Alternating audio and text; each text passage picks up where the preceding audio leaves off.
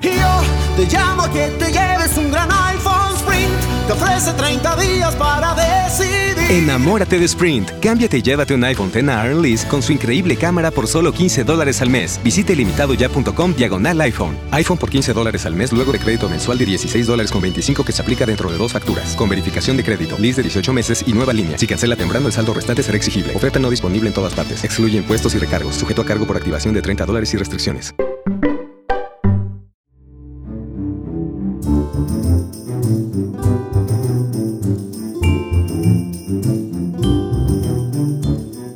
Hola, bienvenidos a todos nuestros oyentes, bienvenidos a una nueva edición de Paredro, el podcast conjunto entre la revista 070 de la Universidad de los Andes y la Fundación Gratitud, la Fundación del Cantante Fonseca.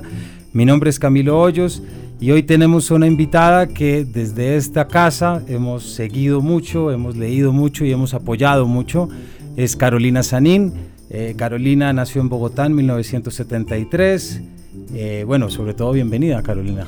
Gracias, Camilo. Antes de la introducción, Carolina es autora, es novelista, ha publicado novelas como Los Niños, Todo en otra parte, el ensayo Alonso X, El Rey Sabio, libros para niños, relatos humorísticos como Yo Soyu y Ponqué, con otros cuentos, antología crítica, pasajes de Fernando González, etcétera, y bueno, y sobre todo columnista. No sé si he dejado algo por fuera en esta rápida enumeración. Esos, esos han sido los libros y, y, sí, están aparte de las columnas. Exacto. Han sido varios también. Estamos hablando hoy sobre Luces Abismales, que es tu último libro publicado por Random House Mondadori, en que hay ocho capítulos entre que hay temas tan variados y temas tan elocuentes que van desde tus viajes, desde tus experiencias, desde tus lecturas también, porque hay muchas citas.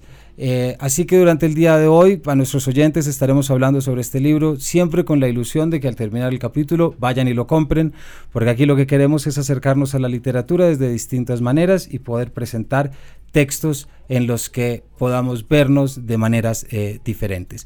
Antes, Carolina, me perdonarás de darte la palabra, quisiera comenzar con una cita de tu libro y es la siguiente. En todo lo que he escrito estoy disfrazada. Cuanto más quiero aclararme, más me exagero. Cuanto más pretendo que puedo decir lo que quiero, y cuando más pretendo que sé qué quiero decir, más se trasluce en lo escrito el personaje que no soy.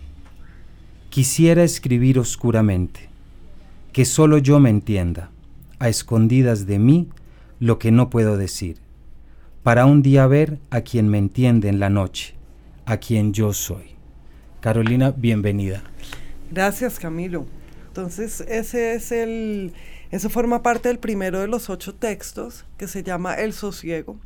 Como has contado tú, son textos que no se inscriben dentro de uno de los géneros en los que convencionalmente el mercado inscribe eh, las obras literarias. Son uh, textos de no ficción, sobre todo, pero, pero a veces en alguno de ellos hay algo de ficción eh, metido dentro de lo de no ficción, son textos autobiográficos y, y, yo creería que ensayos no es una manera descabellada de llamarlos, porque justamente el ensayo fue inventado como un género hospitalario, así que albergara tanto las, los el testimonio del autor, su primera persona, como en, pues en el caso de Montaigne, que es el inventor de los ensayos, como eh, las, las citas, sus lecturas y el análisis. Y de hecho, si uno mira los ensayos de Montaigne, muchas veces comienza a hablar de un tema y entra en el tema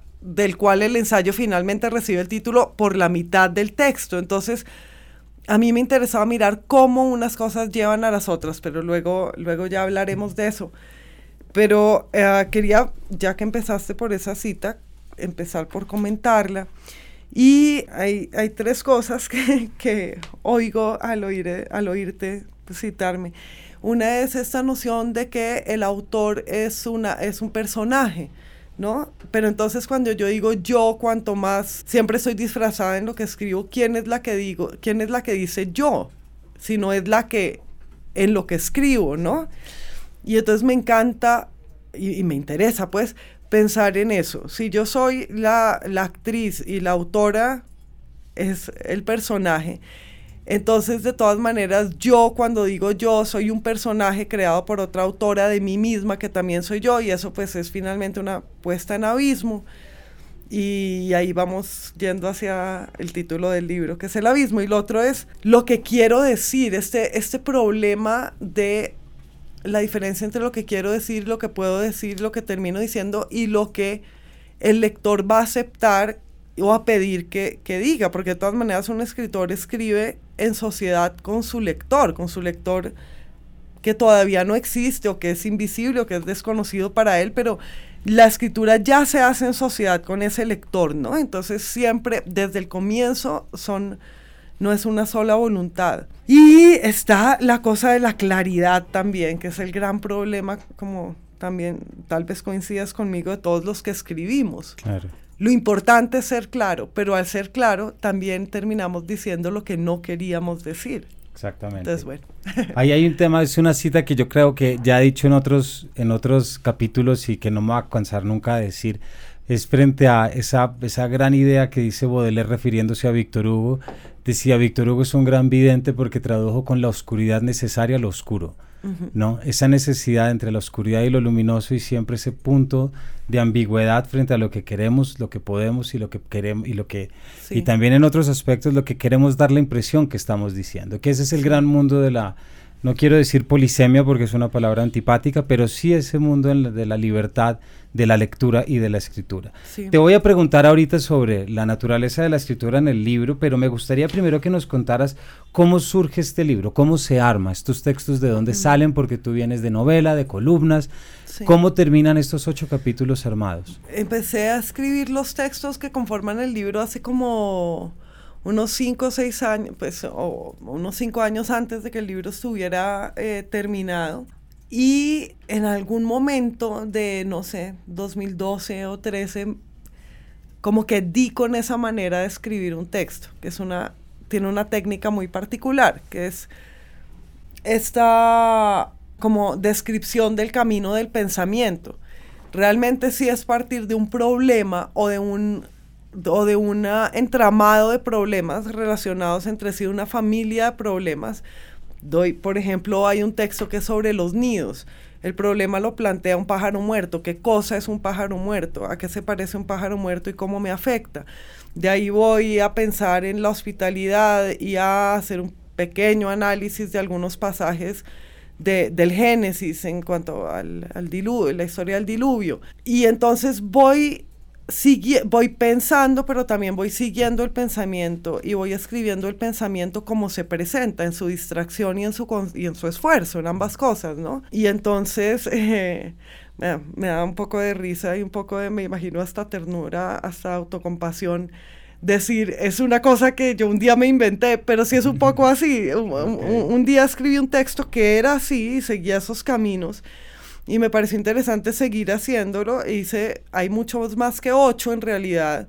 Por ahí debo tener unos, unos 20, pero terminé y corregí y trabajé mucho en esos ocho para que fueran, la colección fuera esos ocho textos. Eh, y entonces de ahí sale, de, de esa, pues de ese interés en esa especie de método, que no es solo un estilo o no es solo un, eh, una manera de mezclar los géneros, sino que es un método de perseguir unos significados a través del pensamiento, mostrando a la vez cómo el pensamiento los piensa, o algo así, o algo menos pretencioso que eso, tal vez, pero bueno, es una manera de decirlo. Y entonces así salió el libro. Algunos textos, por ejemplo, el de las alturas, que es un texto de unas subidas al páramo, eh, salió o empezó siendo, pues empezó siendo una subida al páramo, pero después de la subida al páramo, que eso fue hace unos cuatro años, unos cuatro años antes de, de terminarlo, escribí para mi columna en la revista Arcadia una pequeña crónica de una página, de un par de páginas sobre esa subida. Un año después me acordé de ese texto y lo retomé y pues termina teniendo 25 páginas en el, en el libro.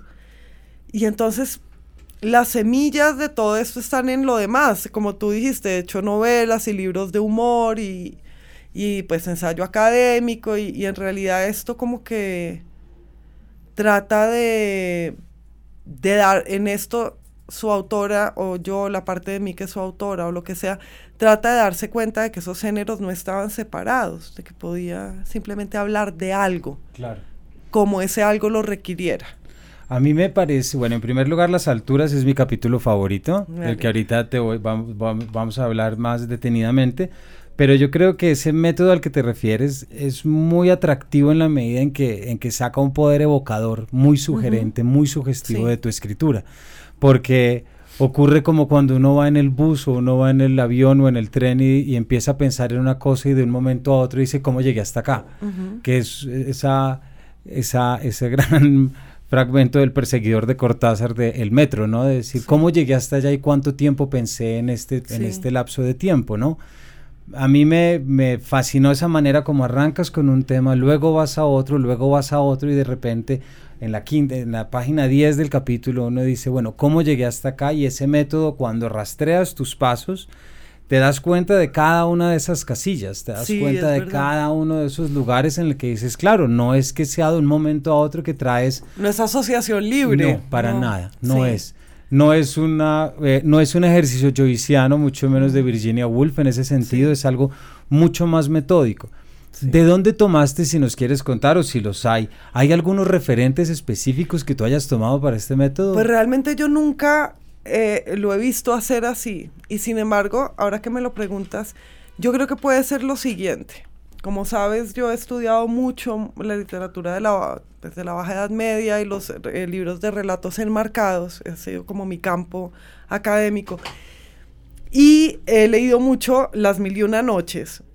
en Las Mil y Una Noches pasa eso, pero es narrativo.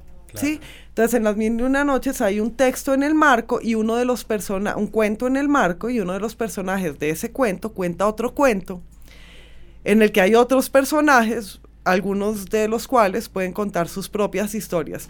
Si te acuerdas cuando uno está metido en la noche, no sé, en la noche 100 o en la noche 20 de las mil y una noches, uno ya no sabe cómo llegó ahí. Uno está contando, leyendo la historia de, un, de unos piratas y uno no sabe quién la está contando y por qué la está contando. Y si vuelve a describir sus pasos, recorre sus pasos, entonces se da cuenta de dónde empezó todo esto y por qué se está contando esta historia. Y ahora que te oía y que, y que me entero, y bueno, lo supuse, que esta era un poco la sensación del lector de mi libro, porque estamos hablando en este momento de, de, orejas de burro, ah, porque estábamos hablando de frailejones, porque son los frailejones que ya está encontrando en el páramo, porque se parecen. Entonces sería como a nivel de ensayo o de pensamiento lo mismo que pasa a nivel narrativo en esos libros de, de cuentos enmarcados.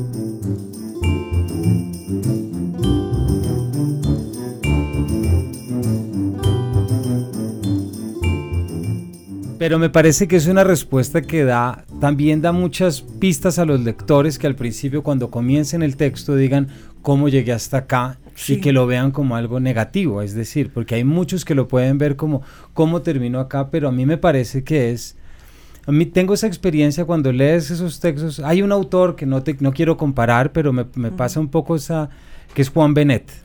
Cuando uno empieza a leer a Juan Benet, que es aquel que quiere... Que, tanto que no leo, pero... Pero me, parece que frente a, esa, frente a esa búsqueda de él, de, llegar al, al, gran, alto, elevado estilo español, claro, empiezas a leer esa escritura de él y te das cuenta en la página 10 que no tienes ni idea cómo llegaste hasta ahí. Pero ahí estás. Pero ahí estás. Sí, y eso me interesaba mucho, como hay una parte del libro en el que digo justamente que una oración es un camino en el que el lector no debe darse cuenta de que está perdido, aunque, aunque lo esté. Y es eso.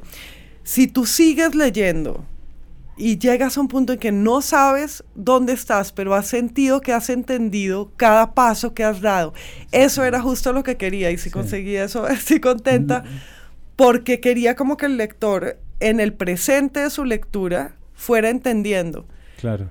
Y que luego a la vez que iba entendiendo, se estuviera dejando llevar. Entonces quedó en el corazón de algo, en el meollo de algo, o de pronto en el torbellino de algo metido, sin darse cuenta cómo, pero porque lo llevé hasta allá, haciéndole pensar, porque, pero no, no engañándolo, sino o mostrándole que estaba entendiendo efectivamente. Entonces era un poco esa la... Pero y fíjate que me parece que tomando también muchas referencias que se pueden decir de este tipo de escritura es, en esa medida también hay otro género que aplica, si es que se pueden aplicar, que es realista. Sí. ¿En qué sentido? En que pues el pensamiento es así. Exacto. Sí, el otro día yo decía en una entrevista, este libro no, bueno, pero me refería a otro libro mío, pero en este también aplica, es hiperrealista, porque en realidad estoy siguiendo los pasos de cómo actúa el pensamiento. El otro día yo leía una página de un autor que decía, era un hombre simpático pero egoísta, y yo decía, esto no es realista, o sea, ¿quién es simpático pero egoísta? ¿Quién se puede definir así? O sea, ¿qué vida se puede juzgar de esa manera? Fantástico eso. ¿no? Entonces pensaba, sí, quisiera hacer un, hacer un verdadero realismo, porque la realidad no es como creemos a veces que es, no es como, sí, no es como la resumimos, ¿no? Nosotros parecemos vivir en un resumen de la realidad y no en la realidad. Y yo sí creo que nosotros tenemos acercamientos, y, y aquí en, en Paredro lo hemos visto, yo sí creo que uno puede referirse a su vida de una manera a través del drama, como hablamos con Ricardo Silva, o la ficción con Juan Gabriel Vázquez y muchos otros, o la historia con Juan Esteban Constaín que hablamos, pero hay otro componente y eh, yo lo veo más en la órbita, casi que si puedo traer un referente pictórico como esas constelaciones de Miró, esas conexiones entre todo, en lo que parece que hay una descontextualización, pero en realidad estás haciendo un seguimiento y, vas tira alando de la misma pita que te permite. Hay un componente acá y es que esto sería, sería más fácil de pronto si lo hicieras a manera de improvisación oral, pero lo haces a través de la escritura, que yo creo que tu libro tiene como gran, y de pronto por eso arrancamos el capítulo, hay un tema debajo que es la escritura, el poder de la escritura, y esta explicación y este comentario que hiciste a la cita me parece muy pertinente. Aquí hay unas citas que tengo seleccionados en las que les voy a leer muy rápido, pero las tengo en orden eh, en el papel escribo de izquierda a derecha, de occidente a oriente. Cada oración que escribo es un intento por ir a mi lugar, al lugar donde comienza el día. O aquí en cambio converso, escribo para alejarme y acercarme. De regreso de la pretensión de amar, bueno, ese es otro que es muy poética, pero no quiero descarrilar. También un escrito se hace así, en el pecho partido, con desesperado detenimiento, con el mecanismo y el engranaje y la cuenta del tiempo, y también para que estalle contra el tiempo es verdad que tú tienes también, hay un elemento que a mí me, llamó mucho la atención, es nunca olvidar que estás escribiendo y que es una composición escrita. Sí, sí, y eso eh, eh, me, encanta que lo menciones porque yo eh, tiendo a sorprenderme un poco cuando la gente cree que se puede escribir de una manera coloquial, cuando justamente la lengua oral, la conversación, las conversaciones son irreproducibles por escrito y están en la antípoda de lo escrito. No hay una manera de escribir que sea oral, como no hay una manera de escribir que sea espontánea. O lo que decías de la improvisación. No hay improvisación por escrito y mucho menos mm. en un libro que uno tiene que leer tanto antes de publicarlo, etcétera. Lo que hay es una, una reinvención de la lengua, de la conversación o del monólogo. Eso sí puede haber, lo que es como cuando, bueno, yo oí este ejemplo muchísimas veces y, siento mucho si quien lo oiga lo ha oído ya, pero como cuando la gente dice que es que Rulfo plasma como hablan los campesinos mexicanos. No, o sea, no hay un campesino nunca ha habido en ninguna parte de América Latina que hable como los personajes de Rulfo. Justamente él se inventó una lengua oral una manera como unos personajes literarios hablaban y la escribió. Y entonces eso también está allí, ¿no? Como de, sentir, de, tratar de sentir las oralidades del pensamiento y su decurso. Sí. Y volverlo un artificio escrito, porque, porque desde luego eso es un artificio y no hay nada natural, por más realista que sea, es, es eh, artificial y artificioso. Claro, y yo creo que ahí puede estar no sé si esta es una buena frase la que tú dices para saltar a entender el título. Es decir, porque hay un componente, a mí el título me parece muy bonito. Eh, debo aceptar que la, primera vez que lo leí, eh, lo leí somos luces abisales, que tiene el deseo abisal de Dios de San Juan, del cántico. y los peces abisales. Exactamente. Y después dije, no, no, no, es abismal y después lo leí y dije, es un poco lo mismo. Es lo mismo. es lo mismo. Abisal es una manera de decir abismal. Exactamente. Y son sinónimos y se usa abisal sobre todo para, bueno, algunas cosas ah, teológicas, pero también otras biológicas, pero bueno. Pero creo que lo teológico, perdón, lo teológico y lo biológico está metido en tu libro desde todas partes y lo vamos a hablar ahorita con, con las alturas. Pero ¿por qué no nos explicas un poco la naturaleza del abismo? Sí, de cómo, lo ves pues, en el título? pues ya hablé un poco de esa puesta en abismo, que es el, ah, como la infinita inclusión y la infinita regresión en, en, en, los vínculos entre, entre las cosas. Es decir, si yo estoy contando un cuento en el que hay alguien que cuenta un cuento, en el que hay alguien que cuenta un cuento, pues ese es, esa es la sensación y la experiencia del abismo. O si tienes un espejo frente a otro espejo, ¿sí? Cada uno se mira en el otro y se forman infinitas imágenes en ambos. Y entonces esas son las experiencias que tenemos del abismo. Yo quería, además, con, con esos pensamientos, sobre el abismo, pues pensar en lo infinito. El abismo es el infinito, pero el abismo pues es el infinito, es la infinita grieta, o sea, que se forma por separación y por ruptura. Entonces, ¿cómo el infinito se forma cuando, alguien, cuando algo se separa de sí mismo, cuando algo se rompe y ahí se cae o se, se cae en el abismo se, o se anuncia el abismo? Y el abismo es lo infinitamente oscuro también, o sea, es el hueco infinito.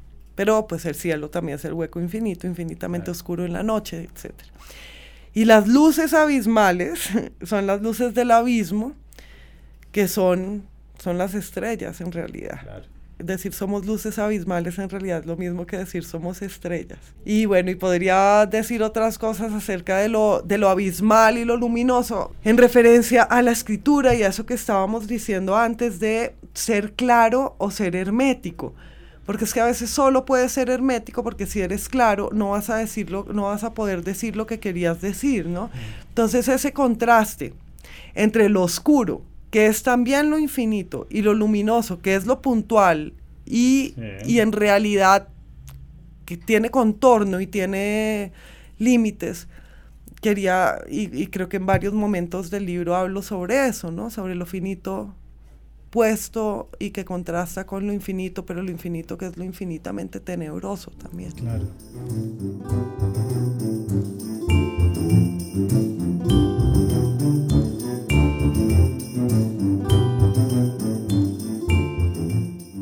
Ahí hay una imagen también y de pronto la traigo por, porque vamos a entrar a hablar del capítulo de las alturas, que es la manera como Octavio Paz se refería, se refirió en alguna ocasión a, André Breton, que lo llama es la, la, niebla y el relámpago.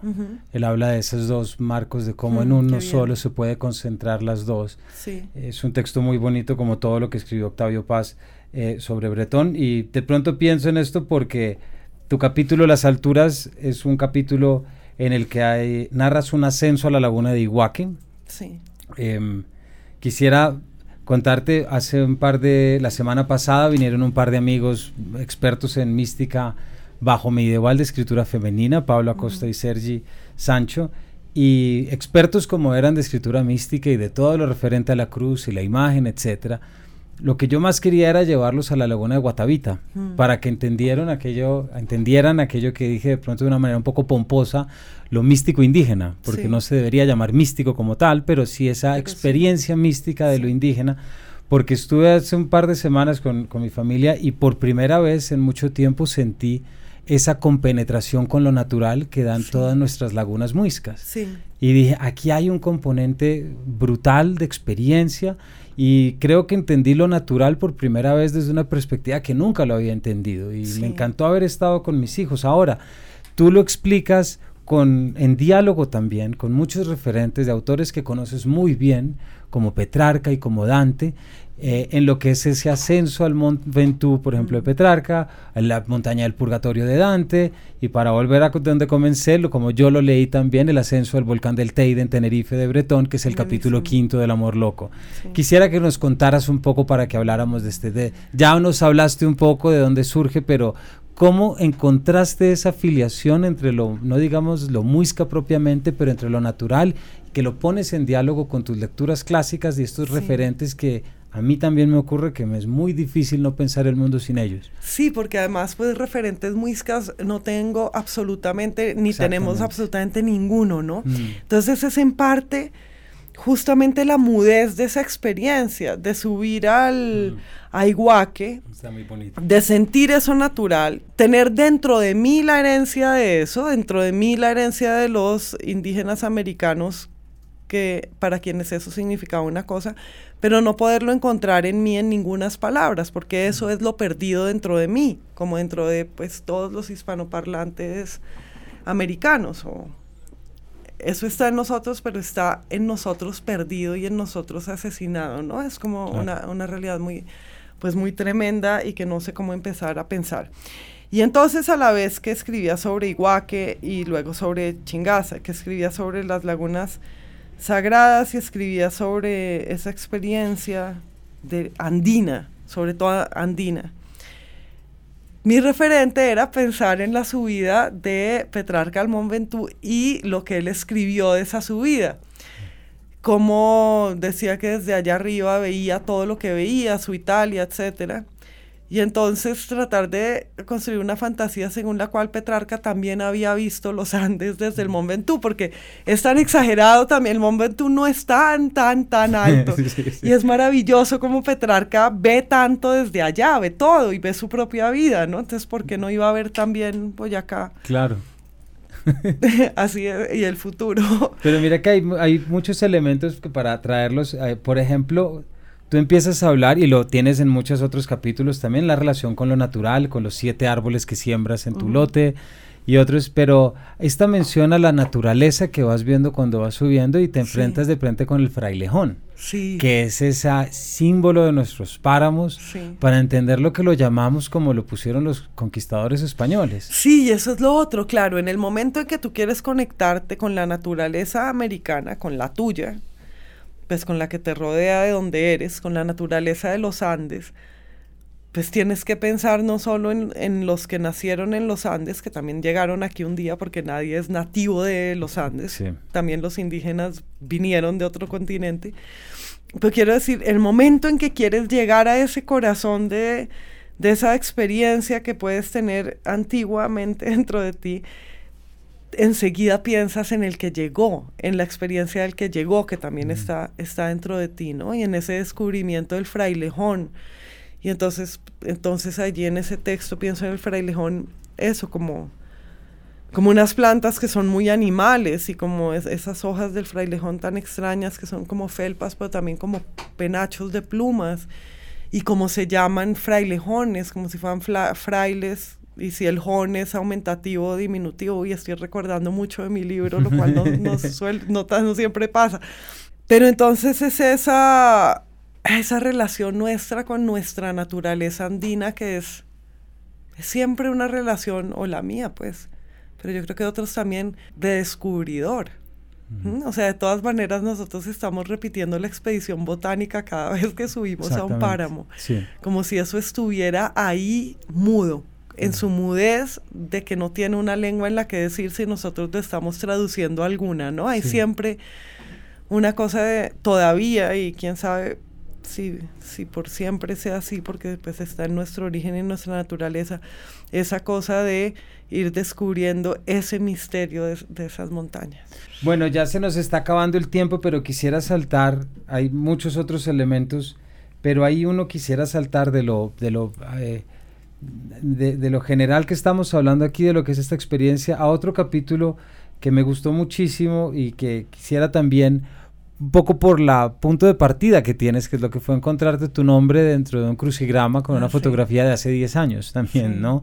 Es un capítulo que se llama Nombres y Ríos, en el que haces toda una reflexión en torno a tu nombre, en el que te lleva a tu abuelo, te lleva a los apellidos y demás. Quisiera que nos contaras un poco también esa relación que encuentras entre el nombre y el río, la desembocadura, la boca, etcétera, etcétera. Pues sí, ese es el texto, el, sexto que se titula Nombres y Ríos y es bastante largo y habla de mi abuelo y de mi, abuelo muerto, pero también me, me, pregunto por mi nombre, por cómo mi madre eligió mi nombre.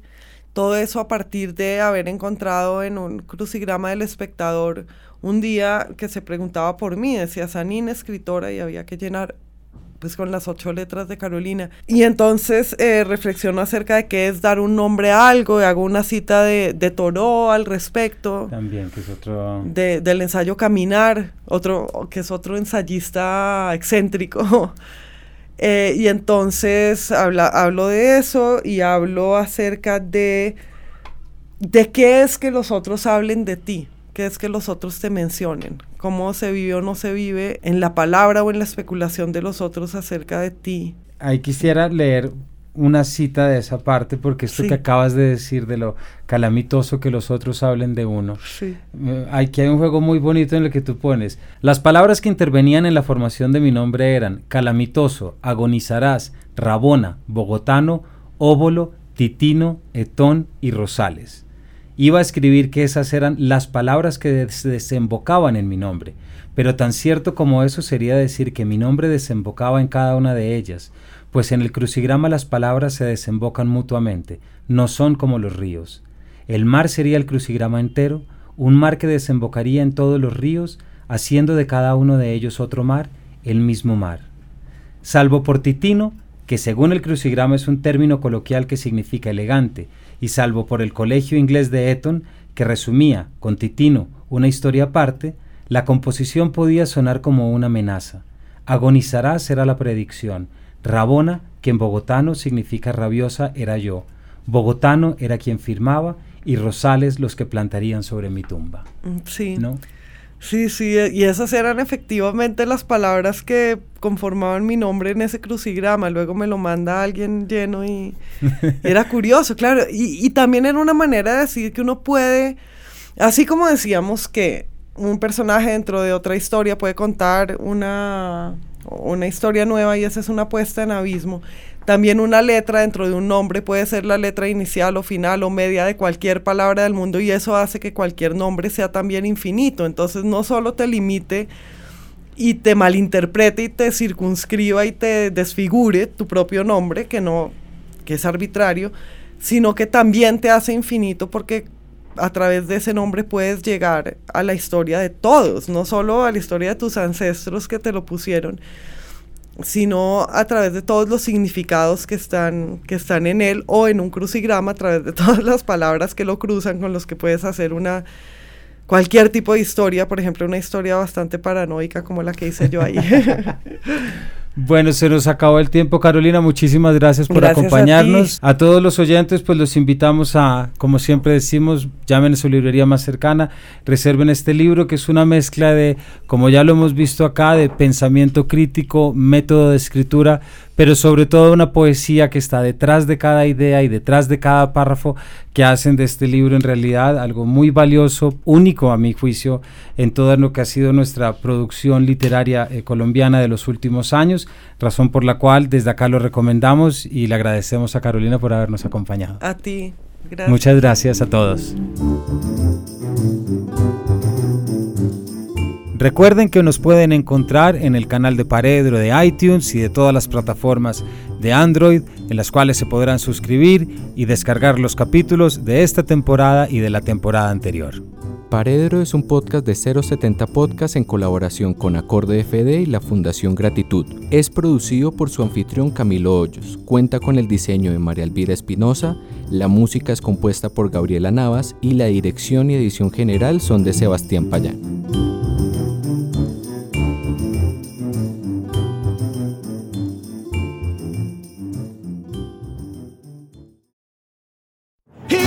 Te llamo que te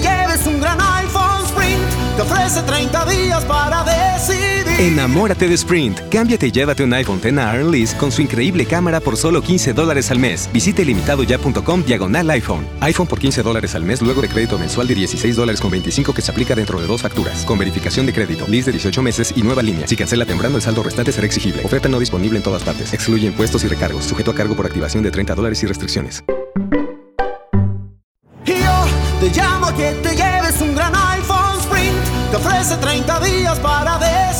Enamórate de Sprint. Cámbiate y llévate un iPhone X Lease con su increíble cámara por solo 15 dólares al mes. Visite limitadoya.com diagonal iPhone. iPhone por 15 dólares al mes luego de crédito mensual de 16 dólares con 25 que se aplica dentro de dos facturas. Con verificación de crédito, lease de 18 meses y nueva línea. Si cancela temprano, el saldo restante será exigible. Oferta no disponible en todas partes. Excluye impuestos y recargos. Sujeto a cargo por activación de 30 dólares y restricciones.